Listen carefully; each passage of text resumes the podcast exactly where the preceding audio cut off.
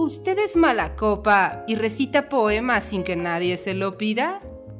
¿Conoce más personajes de ficción que personas en la vida real?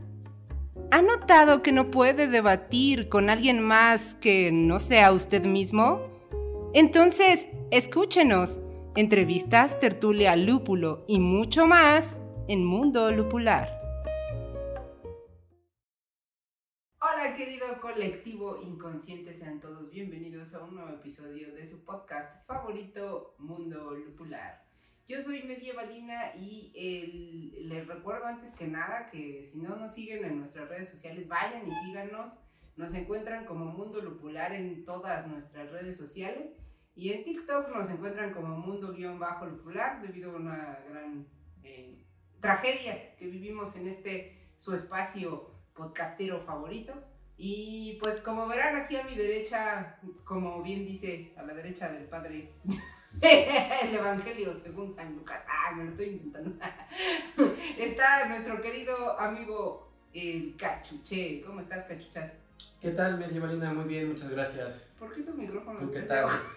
¿Qué pasa? Son cosas de rockstar que tú no comprenderías, Medievalina. Es el estilo, es el estilo. Si alguien conoce al difunto eh, vocalista de Motorhead Ah, llamado, ¿cómo es- llamaba? Este, Lenny. Lenny. Lenny, Lenny Copa. Ah, no, ese era el de. Cantaba así, ¿no?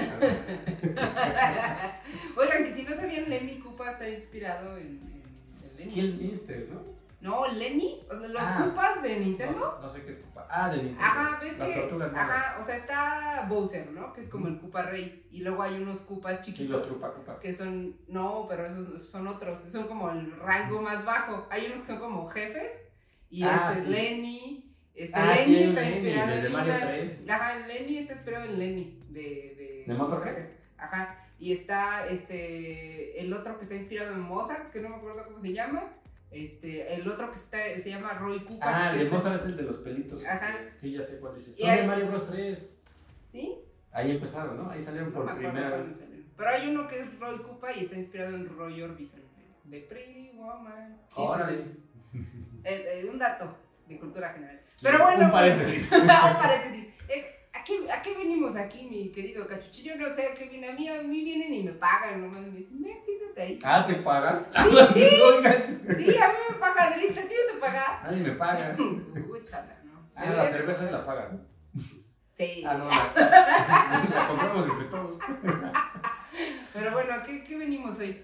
Mira, pues hoy estamos en el segundo capítulo de nuestra sección de teoría de literatura, particularmente teoría del cuento, Basada en el libro Teorías del Cuento 1 de Lauro Zavala, editado por eh, la UNAM. Excelente, el alma mater. Exactamente. Y hoy vamos a platicar sobre los consejos que nos dio, bueno, en realidad no nos los dio a nosotros, pero los consejos que le dio Anton Chekhov a sus familiares y amigos en una serie de cartas que se recopilaron en este libro eh, sobre literatura y sobre técnica del cuento.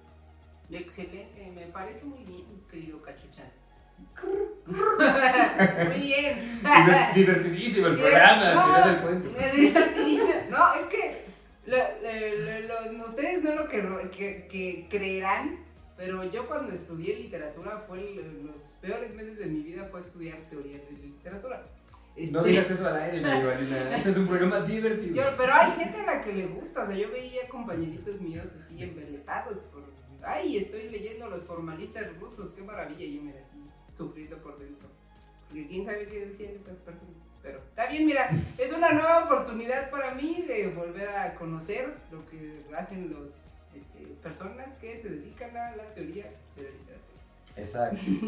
Pues mira, eh, yo recopilé cinco consejos, o resumí cinco consejos este, prácticos de Anton Chekhov, Ujú. eh, que, se, que se relatan a lo largo de diversas cartas que, como ya mencioné, se- les escribía él a sus amigos. Es decir, sus amigos, familiares, le mandaban sus cuentos a Chekhov y él les, eh, les contestaba estas cartas con algunos consejos o observaciones sobre los mismos, o también eh, había gente que corregía a Chekhov. Yo bien impactada. Oye, pero eso está cool porque es como lo que seguimos haciendo, ¿no? Sí, así. Bueno, quienes en algún momento se han dedicado a la literatura o la escritura, siempre tienes un momento en tu vida en donde, en donde alguien revisita tu trabajo y te dice, está todo muy horrible. Exactamente. Básicamente así Hasta Chekhov le pasó. Hasta Chekhov le pasó. Porque más que nada él era él que andaba ahí juzgando. De hecho, tiene una, una frase en estas cartas que le escribe a uno de sus aprendices que dice, quizá mis críticas sean duras, dice, pero mejor una crítica adversa que ninguna crítica. Totalmente. Con lo que estoy de acuerdo. Tienes razón, totalmente. Bueno, la primera crítica o la primera forma, digamos, de escribir un cuento o un consejo que nos da Chekhov en estas cartas es eh, la subjetividad. Es decir, y cito a Chekhov, dice, un, un- un primo de él, creo yo, o no sé si sea primo, hermano o algo que se llama Ale- Alexander P. Chekhov, le, le manda una carta a, a nuestro Anton Chekhov, al famoso, A nuestro digamos, eh, y le pide una opinión y, le- y él le contesta, no escribiste al lector, escribiste porque disfrutas de ese parloteo sentimental. Entonces lo primero que nos aconseja es quitarnos de la subjetividad. Eh, el- el- lo que está mencionando aquí Chekhov es que muchas veces escribimos no para un lector, sino para nosotros mismos, porque únicamente disfrutamos una especie de, parte- de parloteo sentimental. No sé si, si ustedes me puedan Sí, este, entender esto si me estoy explicando, ¿no? Muchas veces como eh, cuentista o en general escritor novicio, lo que haces es que escribes lo que a ti te gusta, porque a ti te gusta y para ti, porque tú lo entiendes. y porque tú lo entiendes. Sí, claro, y eso es, creo que es algo en general, no solo como mm, eh, narrativamente, o sea, en la escritura eh, eh, creativa, sino también en la escritura en general, que muchas veces se escribe para uno mismo y creo que una de las reglas principales de la escritura en cualquier ámbito es que no tienes que dar por sentado que el lector sabe todo. Y muchas veces yo creo que esa subjetividad viene del yo sé y yo estoy escribiendo cosas que para mí son Importante. Ajá, que son importantes o que para mí ya las infiero. Y creo que es, también eso tiene que ver con el trabajo narrativo y literario, ¿no? Que también es, está, estoy escribiendo eh, un- algo mío, totalmente mío, y no, estoy dejando de lado a quien me lee, que quizá puede ni entender y ni puede parecerle interesante todo lo que estoy diciendo. Exactamente, totalmente. Él dice, escribir en forma subjetiva es mm, como si la obra dejara ver los pies y las manos del autor. Y eso no es correcto en literatura. Eh, recordemos este principio. En literatura, cuando alguien escribe una obra, debe olvidar, o sea, más bien cuando tú escribes la obra y la publicas, aunque no la publiques, pero cuando alguien más la lee, ya no es tuya. Ya no debe- debes de eh, tú mostrar tus manos o tus pies en esa obra, porque ya no te pertenece, ya es un barco a la deriva que puede sobrevivir en la marea del tiempo o no, Sí, claro. ¿no? Pero no, no te vayas tú con tu barco, o sea, tú tienes, tú eres el constructor de barcos. Haz tus cosas en el puerto. Exactamente. Entonces, acuérdense de esto, no escriban para ustedes, no porque a ustedes les guste o porque ustedes crean que eso es bueno, va a ser bueno para todos. Acuérdense que la- el verdadero escritor, el verdadero artista, no escribe para sí, sino para un receptor. La intención es mandar un mensaje.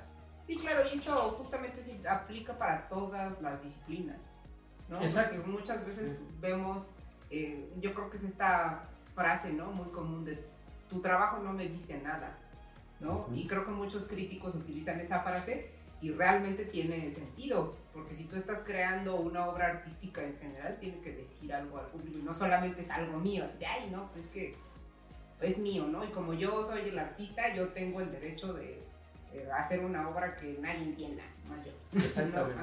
Un ejemplo muy claro sería, si yo escribo, ayer me caí y me dolió, o sea, eso a mí qué, ¿no? Sí. Pero si tú escribes, dices, ayer cuando me caí, eh, pensé en mi madre que no iba a volver a ver, es algo que quizá todos los demás también podrían pensar. Y entonces ya lo logras sacar de lo que es meramente subjetivo a lo que es algo que todos podríamos sentir, Ujú. aunque no nos esté sucediendo, y eso ya lo convierte en un objeto. Sí, Pero claro. bueno, el segundo punto que nos dice Chekhov a lo largo de sus cartas es los lugares comunes. Dice, evita a toda costa los lugares comunes. ¿Qué ¿Qué son los lugares comunes? ¿Tú sabes qué son los lugares comunes, mi No. Los lugares comunes son las frases cliché. No. Haz de cuenta. Y, y menciona principalmente Chekhov eh, los inicios de los cuentos. Exactamente. El había una vez, o el sol salía y brillaba en todo su esplendor mientras bañaba las montañas. Sí, claro. O sea, eso ya lo han dicho tantas veces que ya no dicen nada, Sí, claro. ¿no? Entonces, eh, principalmente en paisajes, eh, Chekhov da esta sugerencia. Él en, en estas cartas le escribe a uno de sus este, remitentes, le dice, te voy a dar un ejemplo. En vez de que escribas, eh, la luna redondota iluminaba la noche, ¿no? todo esto que ya lo hemos escuchado una y otra vez, él dice, en la punta de un molino, el puntito brillante de una estrella iluminó el cuello de una botella y la sombra negra y rotunda de un perro corrió. Si ustedes se dan cuenta, se pueden pausar el video y cerrar los ojos un momento porque lo- es lo que nos pide Chekhov. Eh, toda esta serie de, de sucesos diminutos, pequeñísimos detalles que están aconteciendo, nos dan la idea de que es de noche. Ujú. No tengo por qué decir es de noche, Sí, claro. ¿no? O el, o el típico, este, la luna estaba en todo su esplendor y, Sí. y no sé, más cosas de ese tipo, ¿no? Entonces lo resumen, agrupar los detalles de tal modo que al leer- leerlos y cerrar los ojos se obtenga una imagen de lo descrito, pero son detalles. Y creo que eso es algo de lo que a la narrativa la, la empapa un poco la poesía. Que la poesía es muy capaz de hacer figuras eh, o eh, eh, metáforas, no, no metáforas, se me fue la palabra, pero construcciones enteras, Imágenes. imágenes, imágenes enteras de, de pequeños acontecimientos que no tienes por qué decir, eh, por ejemplo, eh, eh, Lorca tenía un poema donde dice el trino amarillo del canario, ¿no? Y entonces es toda una imagen bien compleja, ¿no? Claro. Porque no, o sea, no es, no es es, como este- cuando fumas hierba y dices, este, me, me, me amaco en las acuestas, ¿no? Pero sí, o sea, eh, eh, siento que justamente es ir más allá del lenguaje de decir, ah, pues un pájaro amarillo trinaba. Totalmente. No, ajá, no. Que sería el lugar común, lo Ajá. trillado, que es, Claro. ¿no? El, el- como dice, el trío amarillo de un canario. Sí, claro. Es, es precioso. Sí. Entonces, segundo consejo, no a lugares comunes, traten de romper el lenguaje, atrévanse a romperlo, atrévanse a hacer lo que hizo Lorca, ¿no? Es decir, lo que es amarillo es el trino y el canario de por sí Sí. es amarillo. O sea, si ustedes lo analizan, sí, exacto, es, es como, como, ¿cómo decirlo? Como un- Pues es como un... No, algo más complejo, ¿no? Ajá, es como, no me acuerdo bien qué nombre tiene en poesía, pero es algo así como un adjetivo cruzado, porque tiene, usa varios versos en ese poema en específico, no me acuerdo, pero es justamente así como darle el adjetivo de un objeto a otro objeto similar. Entonces es el trino amarillo, el, el canario es amarillo, pero su trino no, No tiene trino color. no tiene color, ajá, entonces es como un cruce de adjetivos o de, de ajá, Creo que se llama quiasma esa figura este, retórica. no me acuerdo. Habría que consultar el manual este de. Ay, se me olvidó cómo se llama. Elena Beristain. O preguntarle a Chat. Ah. a Chat. Al chat. GPT. Chat GTP. Resuélveme, dime cuáles son las este, figuras retóricas. Más locas. Que se te ocurran. Échame unas cuantas. Bueno, el tercer consejo que nos da Anton Chekhov. No escribas lo que ocurre en la mente de tu protagonista, sino deja que las acciones le digan al lector lo que el protagonista está pensando. Que claro que, que- que tiene que ver también un poco esto en la literatura en primera persona, ¿no? También, sí, por supuesto. Ah, también en tercera, pero En en primera se, se- te entiendo por qué lo dices, ¿no? Así como que eh, justo yo eh, alguna vez que tomé una clase de guionismo y ahorita lo, lo empapé mucho, este, mi maestra de guionismo nos decía nunca usen voz en off porque una voz en off es el recurso más huevón para el guionismo. ¿Por qué? Porque tú le estás diciendo al protagonista, hace muchos años, en la Tierra Media vivía, no, no. Sea, cuando realmente el recurso eh, real debería ser que tú con imágenes y con, el, con todo el acontecimiento de hechos en, en la pantalla expliques lo que pasó en esa voz en off, ¿no? O sea, ¿por qué? Porque estás llevando un recurso más complejo. Y sería más o menos así, ¿no? O sea, no llevar, eh, no, no estar describiendo ajá, hacer que el personaje hable por sí mismo, sino que todo lo, la acción de la narración te haga entender, ¿no? Lo que te haga entender lo que piensa, lo que siente y lo que está viviendo ese personaje. No digas, eh, y entonces nuestro protagonista quería robar el caballo pero no se atrevió. Mejor vi, eh, miraba al caballo detenidamente, iba hacia él y se alejaba, pero se fue. Y ya que uno entienda, ah, pues es que se lo quería robar. Digo, por poner un ejemplo, y que es el ejemplo de Anton Chekhov, el cual nos lleva al cuarto consejo, que a su vez está ligada con el primero de la subjetividad. Dice, nunca juzgues, no vayas a escribir, robar caballos es malo, porque acuérdense que eso es algo subjetivo, eso es lo que tú crees. Sí, es claro, como dejar tus impresiones éticas, morales en tu obra. Sácalas, olvídalas. ¿No? La literatura es amoral. La literatura no, no existe ni sirve para educar, ni para concientizar, ni para nada. La literatura es un arte como tal, meramente es contemplativo, puedes hacer reflexión sobre ello, pero su intención principal no es la de educar ni la de moralizar a nadie, ¿no? Sí hay literatura moral, ¿no? Pues, como las fábulas, ¿no? Pero en general no, no tendría por qué ser así. Ese sería, entonces, el cuarto consejo es no emitir juicio.